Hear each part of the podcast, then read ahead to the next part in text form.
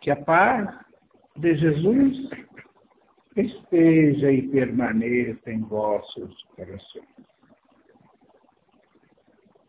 Dia após dia, vida após vida, aprendizado após aprendizado, o que fica? O que consegues reter de toda a experiência vivida em sua vida? Exemplos e mais exemplos vão se passando pela vossa cabeça e num turbilhão somem inexplicavelmente. As letras dos livros parecem que vão se gastando com o tempo. As palavras faladas ao seu ouvido caminham inexoravelmente ao esquecimento no percurso entre o mundo externo e as entranhas do cérebro.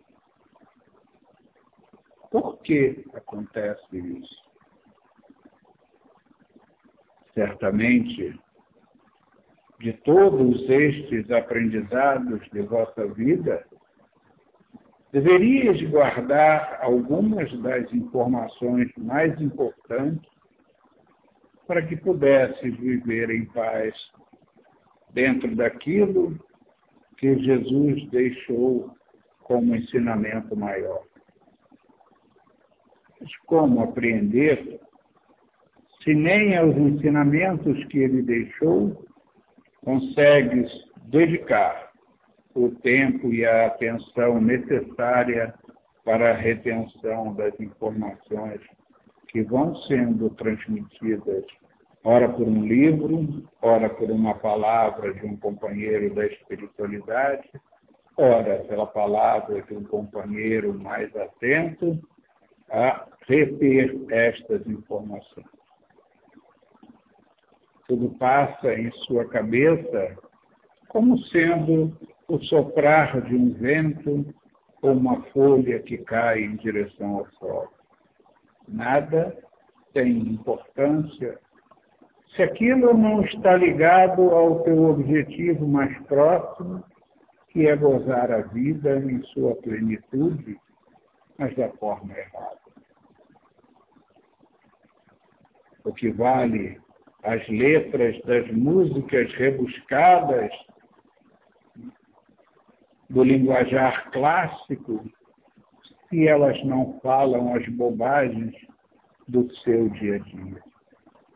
Então, essas referências passam a ser importantes para que a gente possa traçar um caminho de aprendizado e assim melhorar a nossa vida. Mas como fazer? como poder se dedicar a cada momento e aprender aquilo que é necessário e deixar de lado aquilo que é apenas o complemento de uma vida sem muito sentido. É preciso estar atento. É preciso, como dizem alguns estudiosos, afinar o foco, voltar a sua atenção para aquilo que é específico e necessário ao seu conhecimento. É preciso voltar a ter como norte de sua vida o que é necessário para viver e não aquilo que queres para viver. São duas conotações muito parecidas, mas, no entanto, têm uma diferença brutal na sua essência. Haja visto que nem tudo que queremos para viver é necessário para a nossa vida.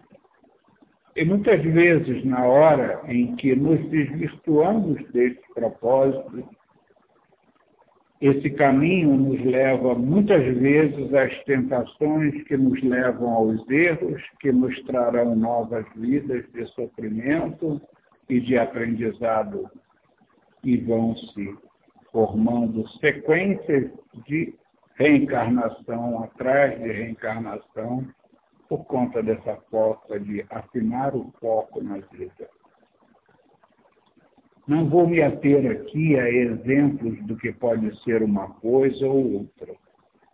Fica como trabalho de casa para vocês repensar a sua vida dentro do objetivo de eu necessito disso para viver ou eu preciso disso para viver. Escolham, façam as suas opções e vejam se é possível seguir adiante. Com a graça de Deus, fiquem em paz.